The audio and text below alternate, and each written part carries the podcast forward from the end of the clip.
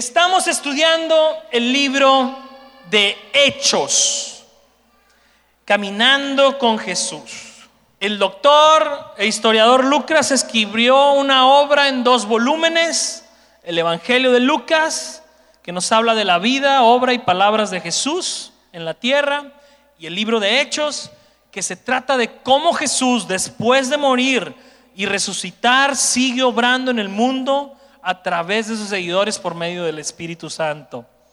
Y antes de dar el tema y porción de lo que nos toca estudiar juntos hoy, quisiera que me dijeran cuántos de ustedes tienen sed en este momento.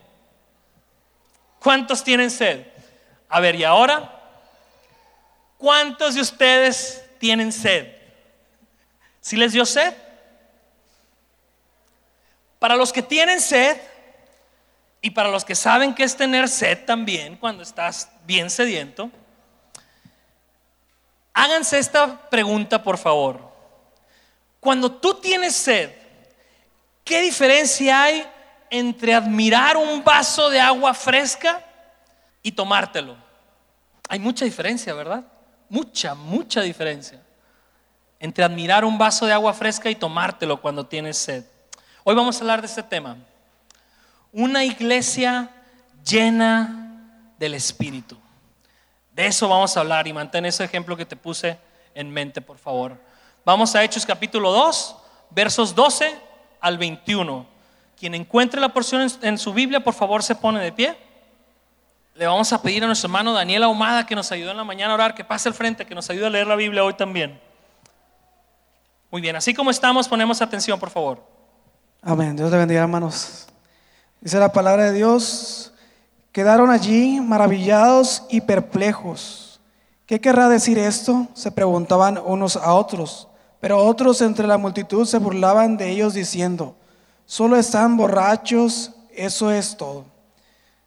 Discurso de Pedro en Pentecostés. Entonces Pedro dio un paso adelante junto con todos los otros once apóstoles y gritó a la multitud, escuchen con atención todos ustedes, compatriotas judíos y residentes de Jerusalén, no se equivoquen. Esas personas no están borrachas, como algunos de ustedes suponen. Las nueve de la mañana es demasiado temprano para que estén, borrachos. No, lo que ustedes ven es lo que el profeta Joel predijo hace mucho tiempo. En los últimos días, dice Dios, derramaré mi espíritu sobre toda la gente, sus hijos e hijas profetizarán sus jóvenes tendrán visiones y sus ancianos tendrán sueños. En estos días derramaré mi espíritu aún sobre mis siervos, hombres y mujeres por igual, y profetizarán. Y haré maravillas arriba en los cielos y señales abajo en la tierra, sangre, fuego y nubes de humo. El sol se oscurecerá y la luna se pondrá roja como la sangre antes de que llegue el grande y glorioso día del Señor. Pero todo el que invocar el nombre del Señor será salvo. Oramos, hermanos. Padre, en esta mañana, Señor, delante de ti, Señor Jesús, nosotros tus hijos, Dios, disponiendo nuestros corazones, Señor Jesús, para que seas tú, Señor, ah, llenando, Señor, esta, esta tierra, Señor Jesús, que rogamos seamos una buena tierra, Señor, donde tu semilla de tu palabra, Señor Jesús, germine y dé buen fruto. Te pedimos, Señor Jesús, que uses la vida de mi hermano Jaime, Señor, que hables a través de él en nuestros corazones, Señor, y que tu palabra, Señor Jesús, sea como dice, una espada de doble filo, Señor Jesús, que penetre hasta lo profundo de nuestros corazones, Señor Jesús, transformándonos, Señor, y ayudándonos a cada día, Dios, vivir más como tú, Señor. Te lo agradecemos, Padre, en el nombre de Jesús. Amén. Gracias. Vamos a tomar nuestros lugares y vamos a, a empezar. Si no estuviste la semana pasada aquí y no has estado viendo que estamos estudiando el libro de Hechos, déjame darte un poquito de contexto para que entremos y entendamos, entendamos en qué contexto estamos agarrando este verso, ¿no? Hechos es la historia de Jesús, el Dios hombre que resucitó de la muerte, guiando a sus seguidores por medio del Espíritu Santo para ir al, para ir al mundo e invitarlos a todas las naciones a vivir bajo su reino. Ese es el resumen, es Jesús a través de su espíritu moviendo a sus seguidores para invitar a todos a que se integren a su reino. Eso es hechos. La semana pasada veíamos que para empezar esta obra, Jesús primero empoderó a sus discípulos con un derramamiento del Espíritu Santo. Veíamos que en este suceso las cosas se pusieron medio locas, porque cuando llegó el Espíritu Santo sobre los discípulos, estos se pusieron a hablar las maravillas de Dios en idiomas humanos que ellos nunca habían hablado, pero que casualmente, como era el día de Pentecostés, esta festividad, había muchas personas alrededor que sí hablaban en estos idiomas de todas las naciones y estaban escuchando a estos discípulos que nunca habían salido de Galilea hablar esos idiomas. Entonces estos espectadores de todas las naciones se quedan impresionados con lo que están viendo. Y ahí nos quedamos la semana pasada. Y el texto que vamos a ver hoy nos va a relatar las reacciones que tuvo este suceso, tanto en los espectadores como en la iglesia, los discípulos, los seguidores de Jesús que están viviendo esto. Y empezamos con los versos 12 y 13. Y se decía, y quedaron ahí maravillados y perplejos. ¿Qué querrá decir esto? Se preguntaban unos a otros. Pero otros entre la multitud se burlaban de ellos diciendo, solo están borrachos, eso es todo. Aquí podemos ver que hubo quienes reaccionaron con asombro, pero con duda a la vez. Ellos están sorprendidos por lo que estaban viendo, pero no tienen una explicación. Necesitan una explicación. Pero por otro lado, aquí también podemos ver que hubo quienes reaccionaron en esto con burlas, incrédulos, creyendo que ellos sí tenían una explicación para lo que estaba sucediendo. Su explicación era, pues están borrachos. Esta gente empezó a tomar desde muy temprano y llegamos y ya estaban con copas arriba, ¿no? Por eso están haciendo estas loqueras, porque están borrachos. En unos momentos vamos a ver cómo los discípulos van a aclarar lo que está sucediendo aquí y que no están borrachos. Pero antes de eso, quiero que observemos algo muy importante. Y, siento que este sermón, esta sección nos va así como que aceleramos muy rápido, pero así está. Fíjate, cuando Jesús empoderó a su iglesia con el Espíritu Santo, hubo dos tipos de reacciones asombro y burlas. Eso es lo que vemos en este texto. Hay asombro y hay burlas. Cuando una iglesia realmente vive llena del poder del Espíritu de Dios, despierta dos cosas en quienes los rodean. Asombro y burlas.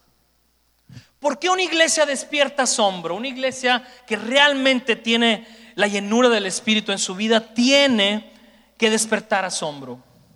Si vemos el texto de hoy, pues la respuesta es porque la gente que tiene el Espíritu de Jesús, en ellos, pues hacen cosas que no se pueden explicar humanamente hablando.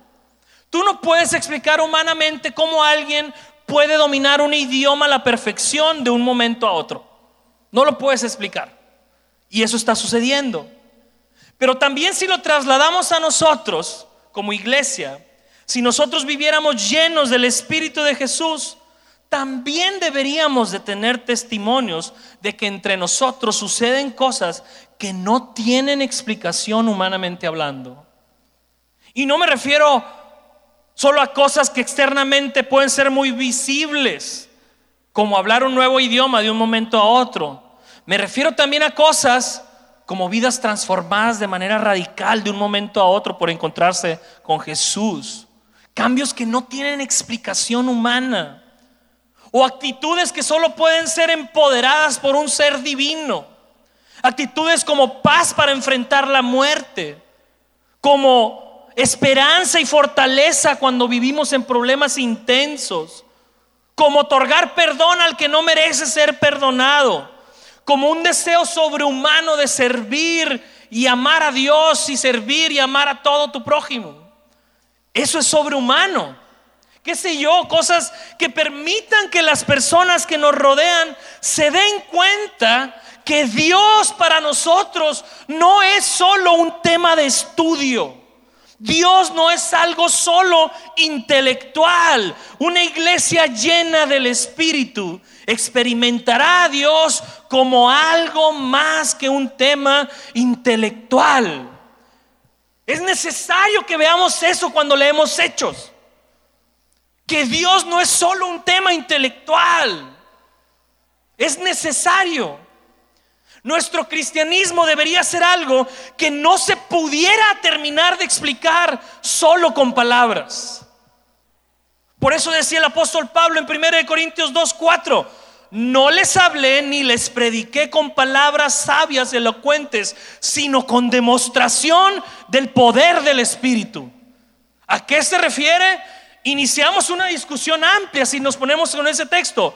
Pero lo que está diciendo el apóstol es, no, no, no, no te hablo solo con palabras, no te demuestro que Jesús es real solo con palabras. No te demuestro que Jesús es real en mi vida solo contándote todo lo que he aprendido. Hay algo más que demuestra su poder en mi vida. Tú puedes leer el Antiguo Testamento y vas a notar que cuando Moisés oró, Dios abrió un mar en dos. Luego vas a ver que Daniel oró en medio de un foso de leones hambrientos y Dios hizo que esos leones no se lo comieran y se portaran como cachorros. Vas a ver que Elías, el profeta Elías, ora y Dios hace que deje de llover tres años en su región. Pero también vas a leer en el Nuevo Testamento hombres como estos del capítulo 2, que están siendo llenos del Espíritu Santo, van a orar por los enfermos y van a sanar. Van a hablar y miles de personas van a entregar sus vidas a Cristo. Y no solo sus vidas, van a entregar todo van a vender sus posesiones para ayudar a los que no tienen y van a entregar su vida entera a la causa de Jesucristo. Y todo esto está escrito en nuestras Biblias, entre muchas otras cosas, para que nos demos cuenta que nuestro Dios es mucho más que una bonita idea o filosofía. Dios está vivo y actúa de maneras poderosas cuando se le busca. Nuestro cristianismo debería ser algo que no se termine de explicar solo con palabras. Debería dejar maravillados y perplejos a quienes nos rodean. Debería ser como ese viento recio que sopló sobre los discípulos, como ese fuego que se depositó en sus cabezas. Debería ser algo que despierte asombro en quienes nos rodean. Debería ser que los demás que nos rodean se cuestionen sobre la existencia de Dios. Debería ser así, así como estaba pasando con los discípulos. Entonces, cuando realmente una iglesia tiene el poder del Espíritu, va a despertar asombro. Va a despertar asombro. Pero por otro lado, también va a despertar burlas. ¿Por qué una iglesia llena del poder del Espíritu despierta burlas e incredulidad?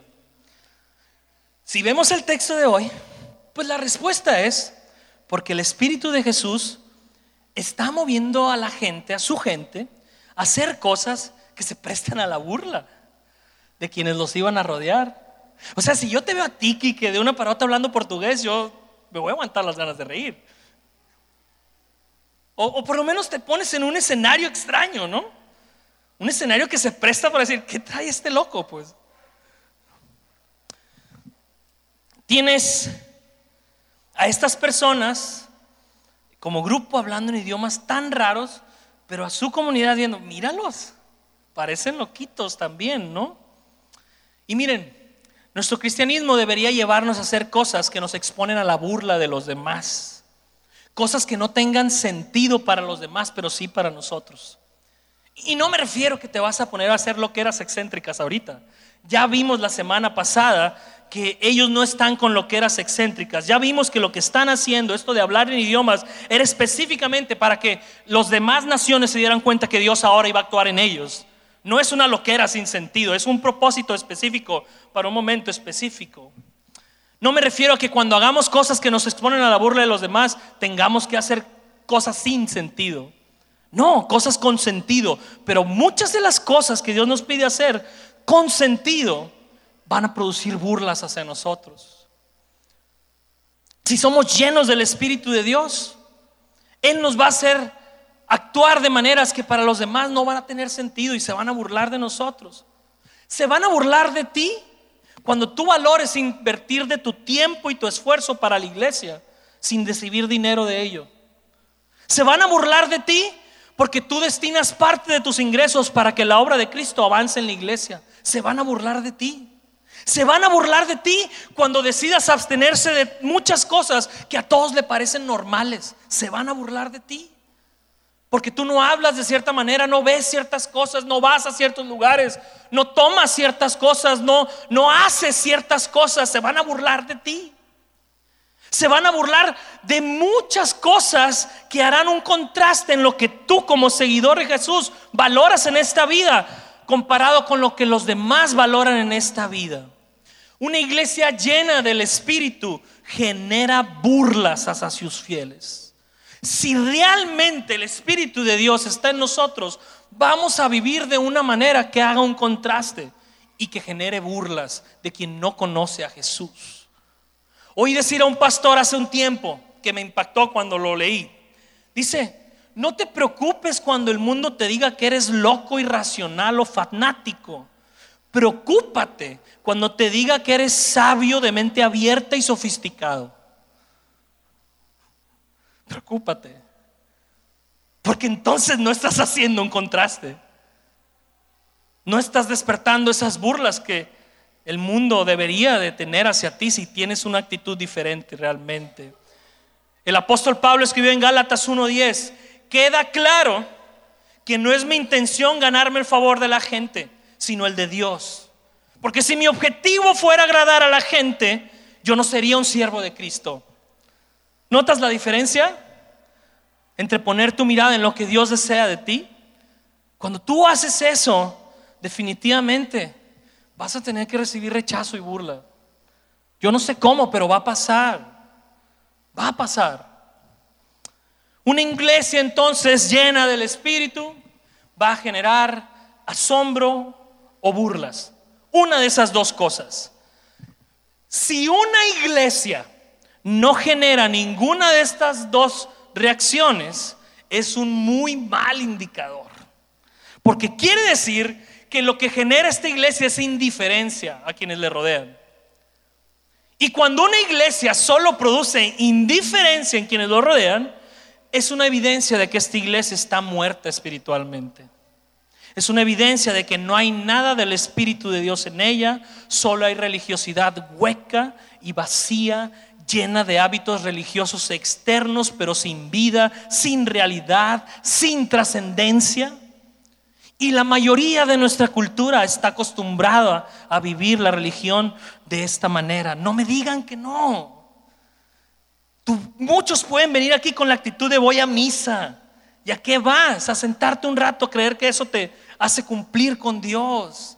Vivimos una cultura acostumbrada a eso. Y sabes que no solo sucede con la religión católica romana, sucede entre nosotros. Desgraciadamente es una enfermedad que también sucede en iglesias que afirmamos seguir al Jesús de la Biblia. Venir aquí, creer que tienes a Jesús, pero que nuestras vidas no, no hagan nada de diferencia. Por lo tanto, deberíamos de tener mucho temor de ser una iglesia que solo despierta indiferencia en quienes lo rodean. Eso podemos ver aquí. Cuando una iglesia está llena del poder del Espíritu, o hay estos dos polos, o hay gente que se maravilla y se entrega a Jesús por el testimonio, o hay gente que se burla. Si tenemos esos dos elementos, gloria a Dios, muy buen indicador. Vamos a ver ahora la respuesta a la pregunta que se tiene que contestar, porque ellos están preguntando, ¿qué quiere decir todo esto que estamos viendo? A ver, alguien por favor, respóndanos, porque lo único que vemos aquí es algo muy loco. Y vamos a los siguientes tres versos. Dice, entonces Pedro dio un paso adelante junto a los otros once discípulos y gritó a la multitud, escuchen con atención todos ustedes, compatriotas judíos y residentes de Jerusalén, no se equivoquen, estas personas no están borrachas como algunos de ustedes suponen. Las nueve de la mañana es demasiado temprano para emborracharse. Lo que ustedes ven es lo que el profeta Joel predijo hace mucho tiempo. En los últimos días, dice Dios, derramaré mi espíritu sobre toda la gente. Lo primero que podemos ver aquí es que Pedro se está poniendo de pie y está tratando de explicar lo que sucede en términos que se puedan entender. Y lo que quiere aclarar aquí él es que no, no están borrachos como ellos sugieren. No están ahí, es demasiado temprano. La gente a esa, a esa, esa, cuando toma un día antes, a esa hora de la mañana andan crudos, no borrachos. Es ilógico que me digas que estén así. Aparte, no, no estamos borrachos. Y la primera aplicación que me gustaría que observáramos es esta. Los cristianos tenemos la obligación de dar explicaciones racionales de lo que hacemos. Una iglesia llena del Espíritu dará explicaciones racionales de lo que hace. Obsérvalo. El mismo apóstol Pedro va a escribir más adelante en sus cartas, en 1 de Pedro 3:15, dice, estén siempre preparados para responder a todo el que les pida razón de la esperanza que hay en ustedes. Y háganlo con gentileza y con respeto, dice. El apóstol Pablo escribió una carta a la iglesia de Corinto, donde también sucedían manifestaciones del Espíritu de maneras extravagantes como aquí en el día de Pentecostés. Y vean lo que le escribió el apóstol Pablo estos creyentes que hacían cosas locas en sus reuniones. 1 Corintios 14, 23. Los está exhortando y les dice, oigan, si los incrédulos o la gente que no entiende esas cosas que ustedes están haciendo en la iglesia, en la reunión, si entran y no hay explicaciones, pues van a pensar que ustedes están locos. Qué claro es ese texto, ¿eh? Qué claro es ese texto en cuanto a cómo debería conducirse una iglesia. Si no hay explicaciones racionales, la gente va a pensar que se les zafó un tornillo. No habrá nada de Dios en ello. Hermanos, amigos, no debemos apagar la mente cuando venimos a la iglesia. Chesterton, un escritor del siglo XIX, decía, cuando vayas a la iglesia quítate el sombrero, pero no te arranques la cabeza. Jesús dijo que amáramos a Dios con toda nuestra mente, no que desconectáramos la mente cuando le buscamos. Todas las filosofías, escúchame bien, todas las filosofías que te inviten a desconectar tu mente o entrar en algún tipo de trance donde tú tienes que perder el control para experimentar y sentir sin que te importe lo que se está comprendiendo o no, no son cristianismo bíblico. Son o brujería o misticismo, pero no es cristianismo bíblico. Jesús nos ha dado de su espíritu para tener dominio propio. Dominio propio de nuestra mente, no falta de dominio mental. Pedro Está lleno del Espíritu aquí. Acaba él de hablar en otro idioma, acaba de ver fuego, viento. Pero eso no evitó que él se parara para explicar racionalmente lo que estaba sucediendo con él y con los demás. ¿Por qué están haciendo eso? ¿Para qué están haciendo eso? Él se está deteniendo a dar esas explicaciones. Así que no hay excusa. No es correcto que la iglesia de Jesús haga cosas sin explicar racionalmente por qué las hace. Y si caemos en ese extremo, vamos a dañar a la iglesia. Van a empezar a suceder cosas abusivas entre nosotros. Y también vamos a ser de tropiezo para personas que necesitan conocer a Jesús.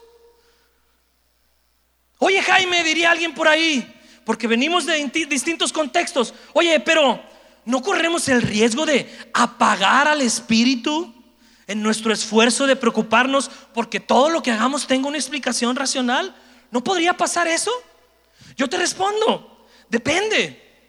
Si tú le llamas ser lleno del Espíritu, hacer cosas sin límites y sin orden y sin explicación, entonces sí creo que deberías considerar que ese tipo de llenura del Espíritu en realidad no tiene al Espíritu Santo en ella y debe apagarse. Pero si tú le llamas ser lleno del Espíritu a experimentar de manera profundas cosas sobrenaturales de Dios, a Dios mismo, cosas que aunque van más allá de la razón, no carecen de explicación, Ese tipo de fluir del Espíritu no puede ser apagado por tratar de llevarse las cosas con orden y con explicación a la iglesia. Al contrario, como estamos viendo en esta escena de Pedro, esa es la manera en que Jesús desea que sea tratado el fluir de su espíritu. Esto estamos viendo en el texto. Si Dios quisiera que entendiéramos otra cosa, hubiera dicho, y Juan se levantó, Pedro, no apagues al espíritu, que la gente siga haciendo lo que eras. Pero no está pasando. Está pasando y nos está marcando cómo debería de conducirse una iglesia. Una iglesia debe dar explicaciones de lo que hace. Porque si no las da, pasa lo que el apóstol Pablo previno a Corinto. Van a pensar que están locos. Y sí tenemos un tipo de loquera, pero no de esas. Una loquera por dejar todo, por seguir a Jesús y amarlo y atesorarlo, pero no hacer cosas perdiendo la razón. ¿Me expliqué? Les dije que íbamos a empezar intensos, ¿no? Pero veamos aquí que Pedro no se detiene ofreciendo solo explicaciones racionales. Vean lo que agrega. Dice, no, lo que ustedes ven es lo que el profeta Joel predijo hace mucho tiempo. En los últimos días, dice Dios, derramaré mi espíritu sobre toda la gente. Para ofrecer una explicación de lo que está sucediendo, Pedro está hablando en términos que todos pueden entenderle, pero también está agarrando su Biblia y le está abriendo en el libro del profeta Joel. Eso está haciendo. La aplicación para nosotros es esta. Los cristianos no solo tenemos la obligación de dar explicaciones racionales de lo que hacemos, también tenemos la obligación de dar explicaciones bíblicas de lo que hacemos. Una iglesia llena del Espíritu tendrá un enfoque en la Biblia. Los reformadores del siglo XVI hicieron un gran esfuerzo para que toda la cristiandad entendiéramos lo importante y básico que es que todos los que profesamos y seguimos, todo lo que profesamos y seguimos esté basado en lo que Dios ha revelado en su palabra y no en ninguna tradición, iglesia o ocurrencia humana. Sola escritura le llamaban a este principio, sola escritura en latín, para hablar de que la escritura debería normar lo que creemos y hacemos. Eso es lo que está haciendo Pedro aquí. Está mostrando que lo que está sucediendo en ese momento es algo que Dios ha revelado en su palabra. Y nuestro trabajo como iglesia de Cristo, en todos los temas que tocamos y todas las prácticas que tenemos, es hacer lo mismo que está haciendo Pedro. Llevar a la gente a lo que Dios ha revelado en su palabra. Tenemos que entender que en una mano tenemos a la gente con dudas que deben ser entendidas, con inquietudes, con cosas que deben ser instruidas, pero en la otra mano tenemos a la Biblia. Nuestro trabajo es unirlas. Vienen estas personas y es, te voy a llevar a la palabra, te voy a llevar a la palabra es unir a las personas con lo que Dios ha revelado, no con lo que Jaime, Héctor o cualquier predicador de senda de gracia se le ocurre a decir, sino con lo que Dios ha revelado, no con el que, el que dice en YouTube o el que dice acá, no, que Dios ha dicho. Y es todo un tema, si tú tienes dudas sobre eso, igual hemos estado abriendo talleres, los vamos a abrir, pero ¿por qué la Biblia es todo un tema? Pero como cristianos es eso, solo escritura. Solo la escritura norma lo que creemos y lo que hacemos. Mi labor es llevarte a lo que Dios ha revelado, no lo que yo quiera decirte. Aquí podemos ver entonces que un movimiento poderoso del Espíritu Santo siempre va a tener un enfoque en la Biblia. No se está, no puedes acusar a, imagínate gente diciéndole a Pedro, Pedro, el Espíritu mata, o la letra mata, pero el Espíritu vivifica. No leas la Biblia aquí en este momento donde hay fuego, humo, viento. No, porque vas a matar al espíritu, Pedro. No, la Biblia no mata al espíritu. Al contrario, el Espíritu Santo nos va a llevar no a dejar de lado la Biblia, nos va a llevar a capacitarnos para entender mejor y aplicar la Biblia en nuestras vidas. Cualquier movimiento que haga cosas donde la Biblia es olvidada o relegada a segundo plano, no tiene al Espíritu Santo en él. Grábense eso fuerte. Cualquier movimiento que no resalte lo que la Biblia enseña, no tiene al Espíritu Santo en él. Tiene muchas otras cosas, pero no al Espíritu de Dios. Grábenselo. Y ahora quisiera que nos enfocáramos en entender mejor esta profecía de Joel que Pedro está citando.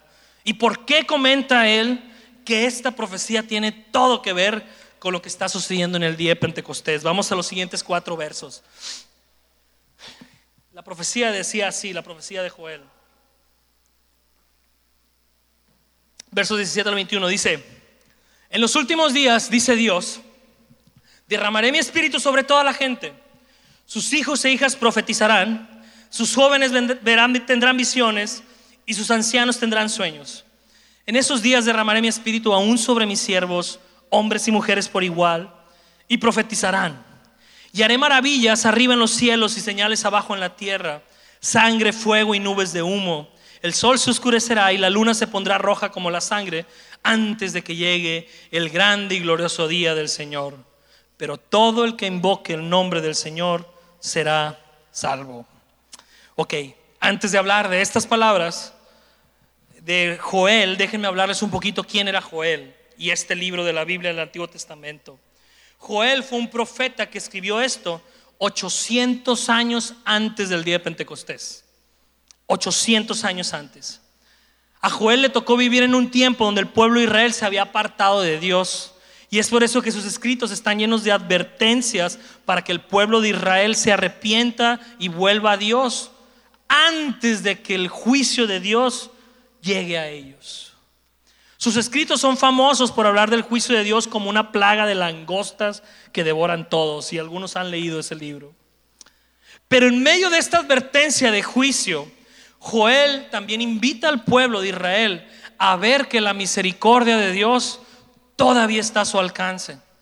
Y lanza una promesa profética en la que Dios promete que el Espíritu Santo vendrá en un día futuro hacer una obra de salvación especial antes de que llegue el día del Señor, el día del gran juicio final.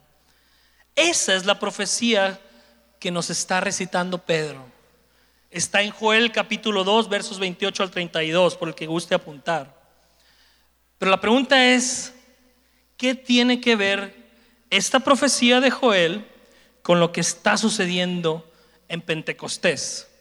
Esa es la pregunta que nos tenemos que hacer. Y él inicia con esta pequeña frasecita en la profecía, dice, en los últimos días. Esta expresión es común que en el Antiguo Testamento la usaran los profetas para hablar del final de la época presente de la humanidad. Pedro está afirmando aquí que el mundo ya había entrado en estos últimos tiempos con la llegada de Jesús. Desde que llegó Jesús, vivimos en los últimos días.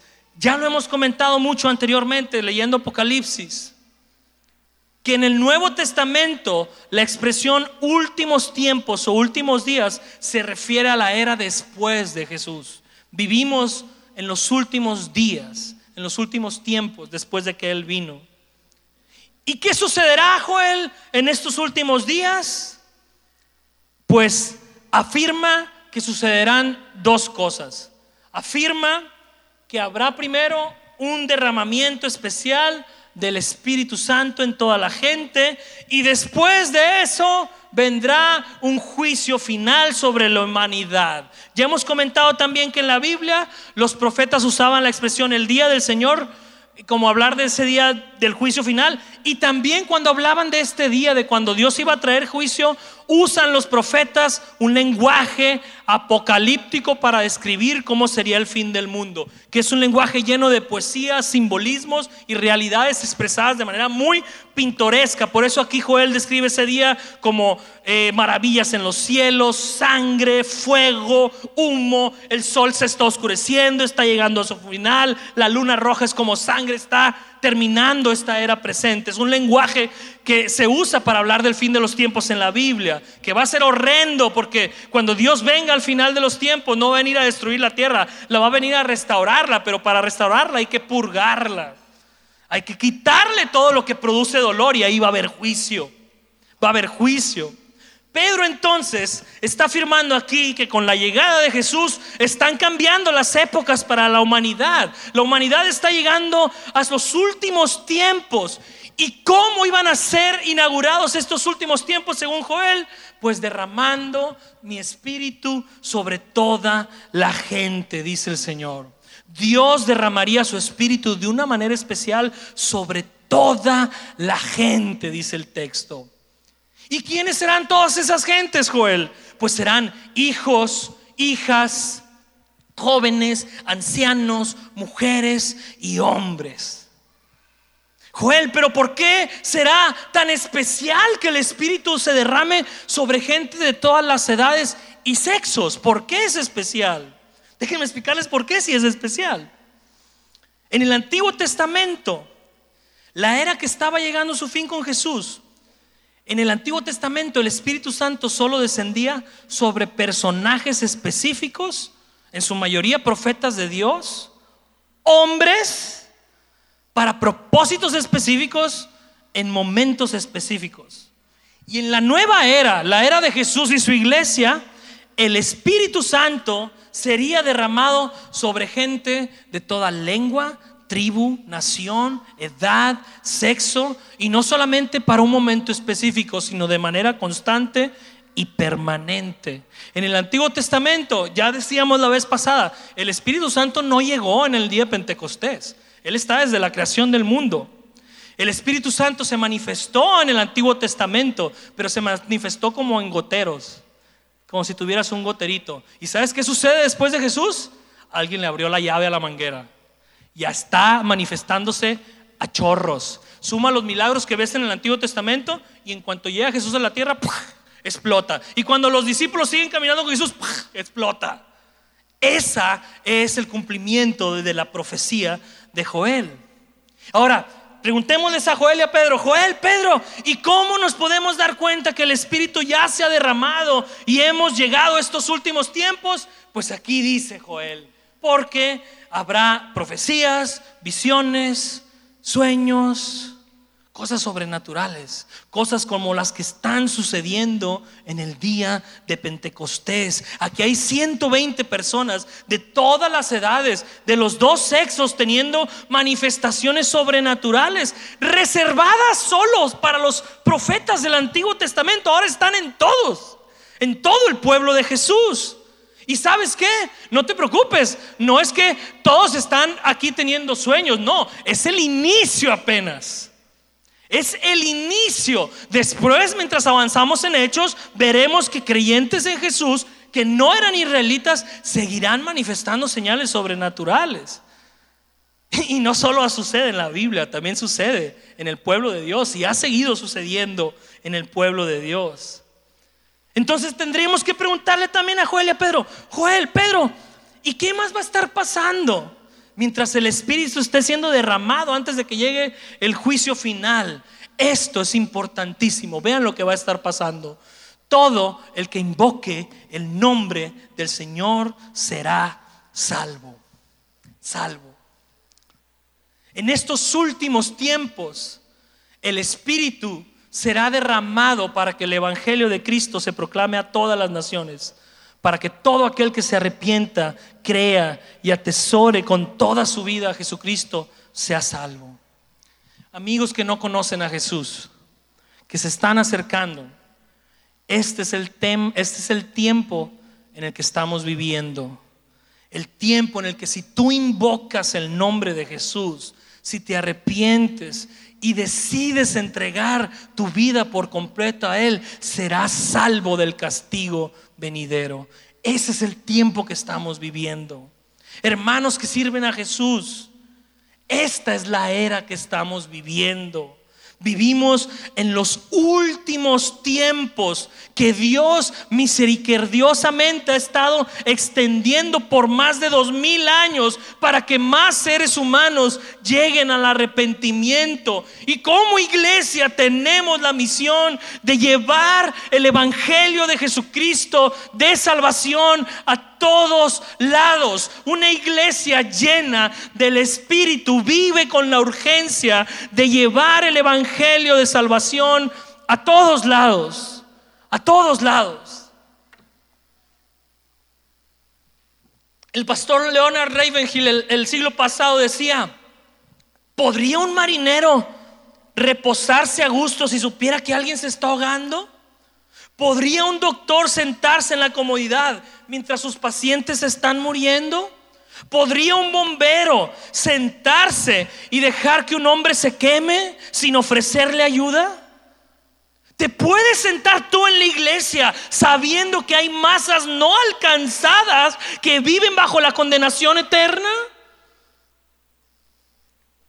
El pastor Jesse Ryle decía, Realmente dichosa es la iglesia cuyos miembros no solo desean llegar al cielo, sino que desean llevar a otros con ellos. Dichosa la iglesia que vive de esa manera, con esa urgencia con esa urgencia de ver que con cada alma que te cruzas es eterna, de ver que va a vivir 90 o 100 años y se le van a ir así, pero su alma es eterna y pasará billones y billones de años o con su creador o alejado de él. Dichosa la iglesia que entiende su urgencia. Dichosa la iglesia. Esa es una iglesia llena del Espíritu. Llena del Espíritu. Y la última cosa que me gustaría que notáramos en esta porción es esta. Pedro quería que las personas israelitas de todas las naciones que lo rodeaban entendieran que este era un día especial, de un cumplimiento, de un cambio de era, que la escritura enseñaba en el Antiguo Testamento. Pero creo que Lucas al escribir esto, inspirado por el Espíritu Santo, quiere que todos los cristianos de todas las eras que están leyendo esta porción que él escribió en Hechos, nos demos cuenta que vivimos en una era especial, vivimos en una era de llenura del Espíritu. Vivimos en la era de la plenitud del Espíritu, a la que solo unos pocos hombres de Dios podían acceder a ella antes de Jesús. Después de Jesús, esta plenitud de Dios está accesible para todos nosotros.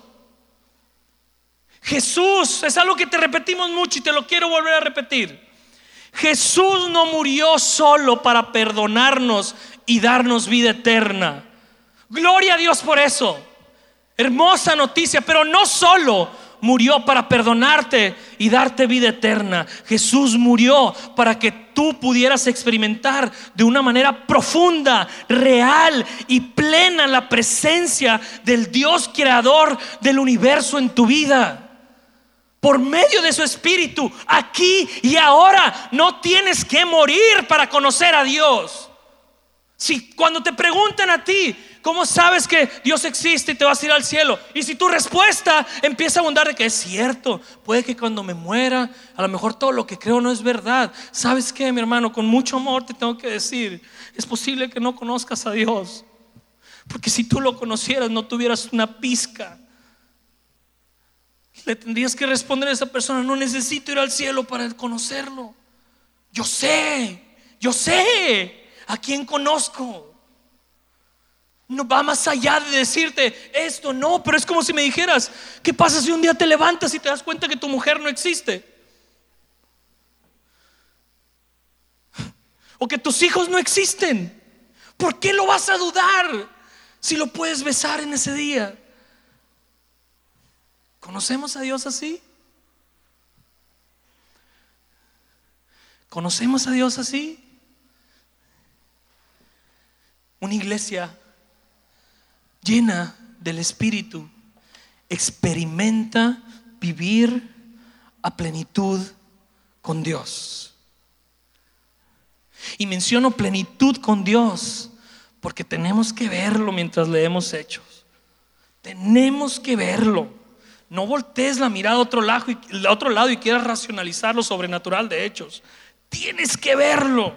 Tienes que ver que estos hombres del día de Pentecostés están experimentando a Dios de una manera impresionante, sobrenatural. Sus vidas van a cambiar dramáticamente después de esto.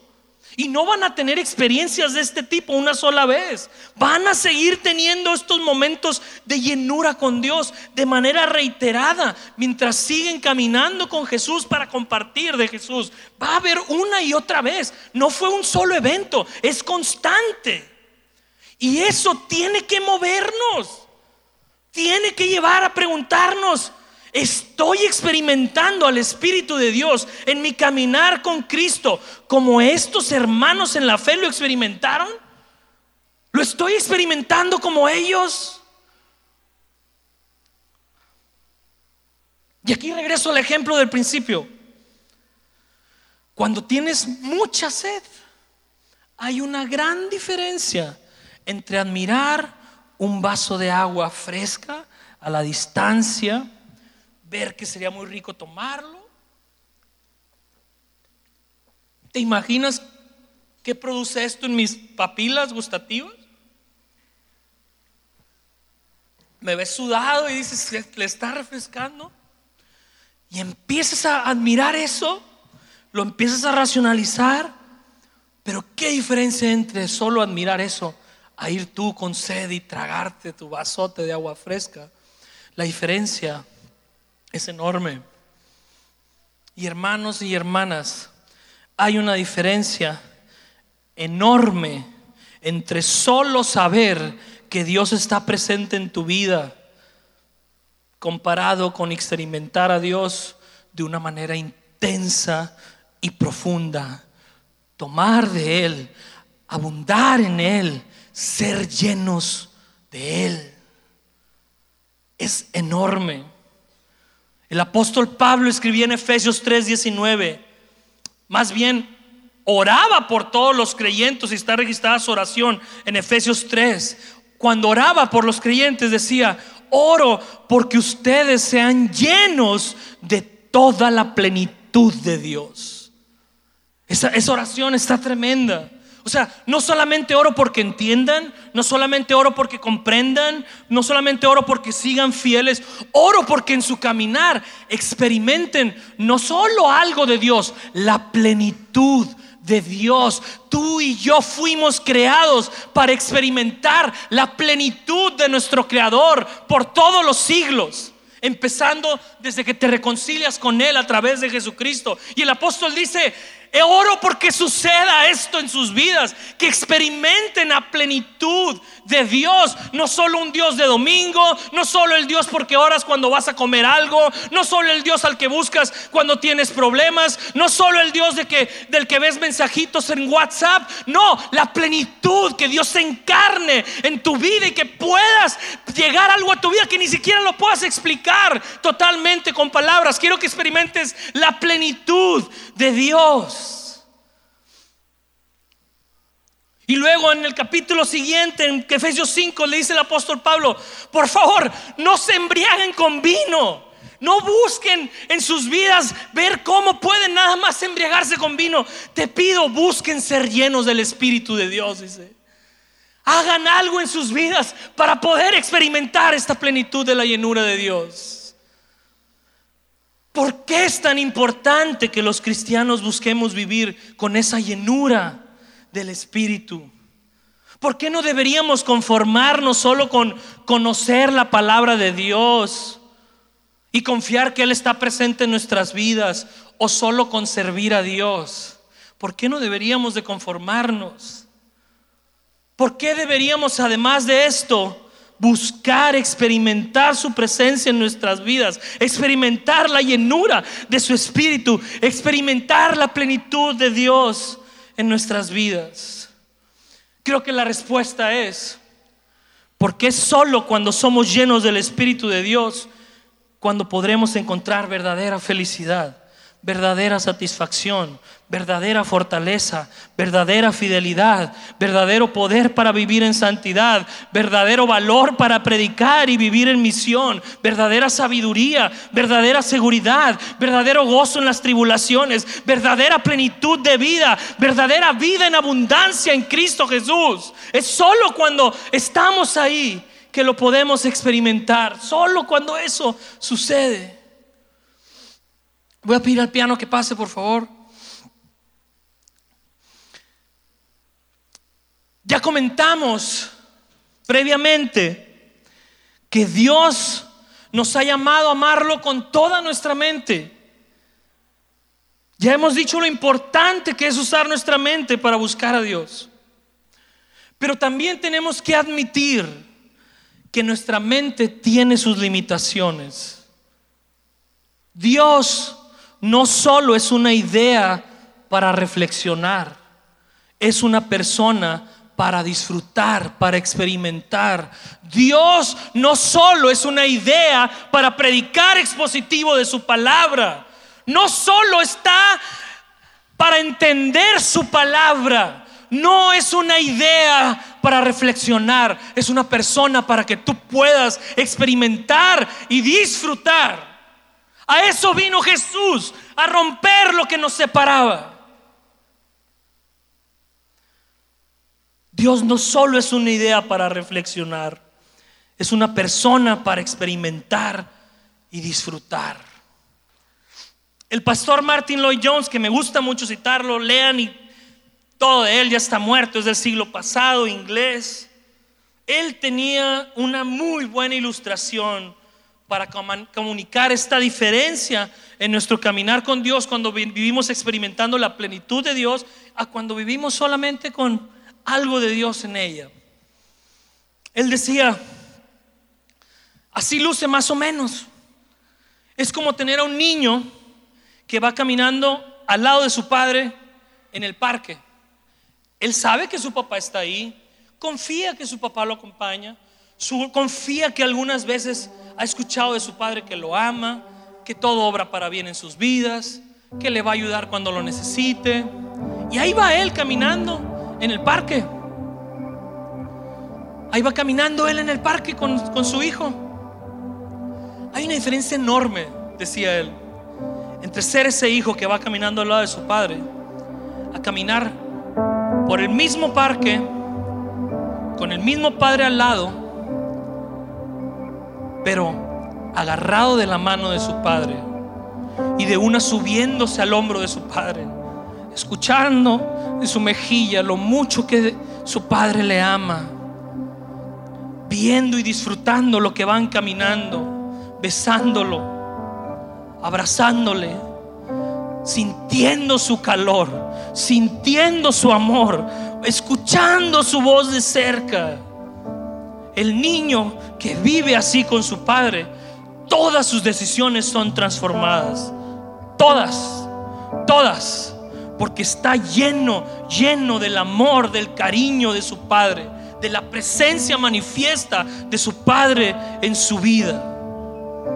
Creo que se entiende el punto de lo que deberíamos aspirar en nuestro caminar con Dios, ¿verdad?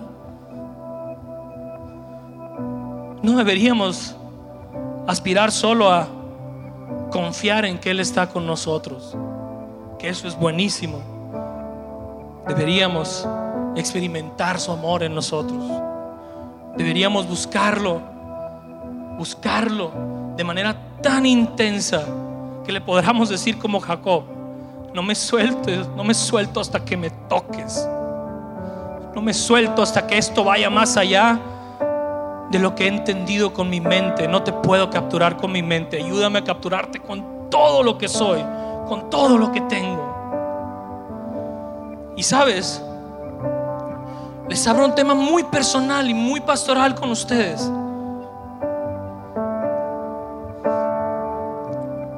mientras más camino con ustedes, más me doy cuenta de lo insuficiente que es solo dar buenos consejos o solo tener buenos consejos. Es insuficiente para todos ustedes. No les basta solo con comprender lo que está bien. No les basta solo con recibir buenos consejos de este púlpito o allá abajo del púlpito cuando nos reunimos. No basta. No basta con tener los mejores consejos bíblicos en nuestros labios. La mayoría de ustedes saben lo que deben de hacer en las circunstancias en las que viven. La mayoría de ustedes saben qué cosas tienen que cambiar en sus vidas para honrar a Dios. Tú lo sabes. No me digas que no lo sabes. Tú entraste aquí esta mañana sabiendo qué cosas tienen que salir de tu vida para honrar a Dios y qué cosas tienen que entrar. Pero toman el rumbo equivocado en muchas decisiones porque no tienen una vida en plenitud de comunión con Dios. No tenemos, más bien dicho, porque yo no estoy aparte de ustedes. Lo veo en mi propia vida. Lo veo en mi propia vida cuando busco al Señor y cometo errores. Veo lo insuficiente que es solo entender bien las cosas. Y no tenemos esta llenura de la plenitud de Dios en nuestra vida. No aprovechamos la plenitud del Espíritu que está accesible para nosotros gracias a Jesús. Y eso es una desgracia. Y hasta que nos podamos dar cuenta de que fuera de Él realmente no podemos hacer nada, las cosas no van a cambiar. No van a cambiar. Podemos pasar toda la vida aquí puedes exponerte a cien mil enseñanzas expositivas más. Pero si no avanzamos más allá del conocimiento, las cosas van a ser igual. Que Dios nos concediera identificarnos con el salmista que escribió en Salmo 42. Como el siervo anhela las corrientes de las aguas, así te anhelo a ti, oh Dios tengo sed del Dios viviente. ¿Tienes sed? ¿O te basta? ¿O tienes sed del Dios vivo? ¿Te basta? ¿Te basta entender más? ¿Te basta haber llegado a un lugar donde te predican la sana doctrina? ¿Te ha bastado? ¿Tu vida ha cambiado? ¿Te ha bastado ser bíblico? Eso es hermoso, pero ¿te ha bastado? Si no te está llevando a esto.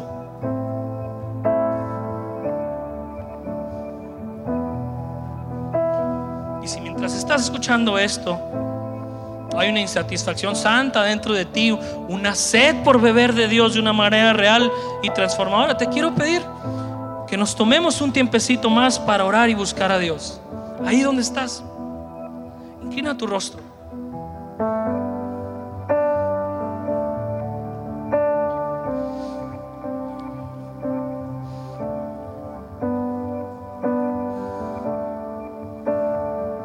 No nos creaste solo para reunirnos los domingos, Señor.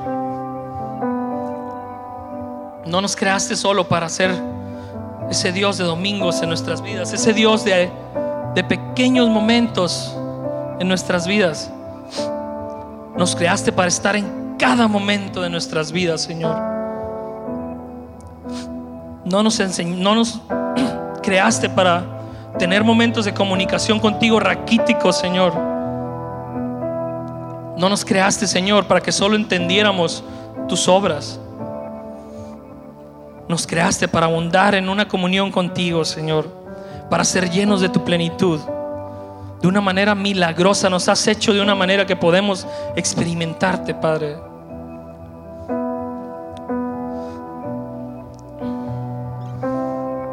Señor, yo te oro, Señor, y, y mis hermanos que, que tengan este mismo sentir, Señor, que hagan esta oración también, Señor. Tengo sed de ti, del Dios viviente. Tengo sed, Señor, de que tú seas más valioso que lo que el mundo me ofrece, Señor. Tengo sed de que te vea más valioso a ti, tus planes, tus propósitos, que lo que esta pequeña efímera vida me ofrece, Señor. Tengo sed del Dios vivo. Tengo sed, Señor, de, de que seas tú lo que realmente mueve mi vida tengo sed de tener momentos de oración que no sean enfadosos y tediosos.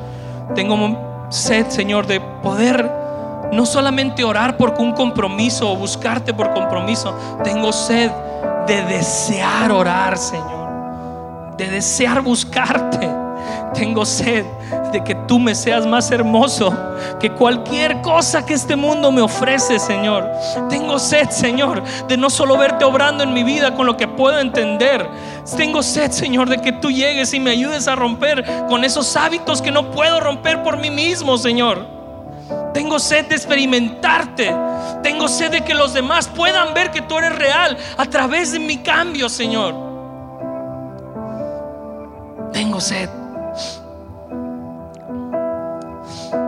Perdónanos, Señor, perdónanos, perdónanos por, por cambiarte por tantas cosas. Te quiero pedir, Señor,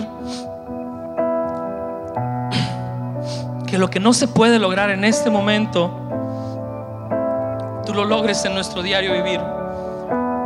Es un hecho, Señor, que el abrir esta carta, este libro inspirado, nos va a llevar a la necesidad de oración que tenemos, nos va a llevar a la necesidad de experimentarte de maneras que no lo hemos hecho antes. Solo te quiero pedir que seas con nosotros, que tu misericordia sea renovada como dice tu palabra, que nos lleves a tener hambre de ti, Señor. Y que lo que se produzca, Señor, a través de estas exhortaciones no sea condenación, sino lo que se produzca sea un anhelo profundo un anhelo profundo por vivir más llenos de ti, Señor, por servirte mejor, por experimentarte mejor, Señor. Te pido que libres de la condenación a mis hermanos, de la jactancia, del orgullo, o a mí mismo, Señor, y nos lleves a juntos como iglesia de Jesús, como tu iglesia, a buscar ser más plenos en nuestro caminar contigo. Tu precioso nombre. Yo te quiero invitar a que busques en tu semana, inclusive en estos momentos. Vamos a ver en Hechos, vamos a ver en la Biblia que, que Dios no solamente cuando llena viene en momentos extravagantes, a veces es un silbido, a veces es un momento solemne, a veces es un momento de mucho gozo en tu vida. Te quiero invitar a que no estereotipemos eso, que eso es solo, eso es la manera de estar lleno de Dios. Pero te quiero invitar a que hagamos de esta temporada como iglesia un tiempo de búsqueda en lo individual, pero también en lo corporativo. Te quiero invitar a que este miércoles vengas a los tiempos de oración que tenemos, que vengas a alabar a Dios y a orar un rato, a que atiendas a llegar temprano, 15 minutos, para buscar más del Señor. Dejemos a Dios como Él se, Él va a manifestar su llenura en nosotros. Ya sabemos que lo va a hacer, para orar en nosotros, para que nosotros sigamos compartiéndole, para que vivamos en mayor plenitud. Pero busquemos a Dios juntos. Busquemos a Dios como iglesia. Digámosle de mil maneras a Dios, Señor, necesitamos más que solo tu consejo, te necesitamos a ti. Necesitamos tu presencia. También en tu vida, cada vez que te levantes, Señor, necesito más que solo entender lo que está bien hacer en esta situación. Necesito que tú me guíes, que estés conmigo. Necesito de ti, Señor. Eso es lo que hizo el, pueblo de Jesús en el día de Pentecostés. Unieron el hambre que tenían de Dios y de ser usados por Él. Unamos el hambre por Dios. Unamos el hambre por Dios. Y unamos el hambre también por verlo actuando en nuestras vidas. Veo caras de ustedes. Veo caras de ustedes, conozco situaciones de ustedes. Y sabes, sobre todo el consejo, las circunstancias que tienen que cambiar en tu vida. Tú necesitas a Dios en tu vida. Necesitas experimentarlo como esa fuente de refugio, de transformación, de sabiduría. Te animo, no lo dejes solo en el domingo.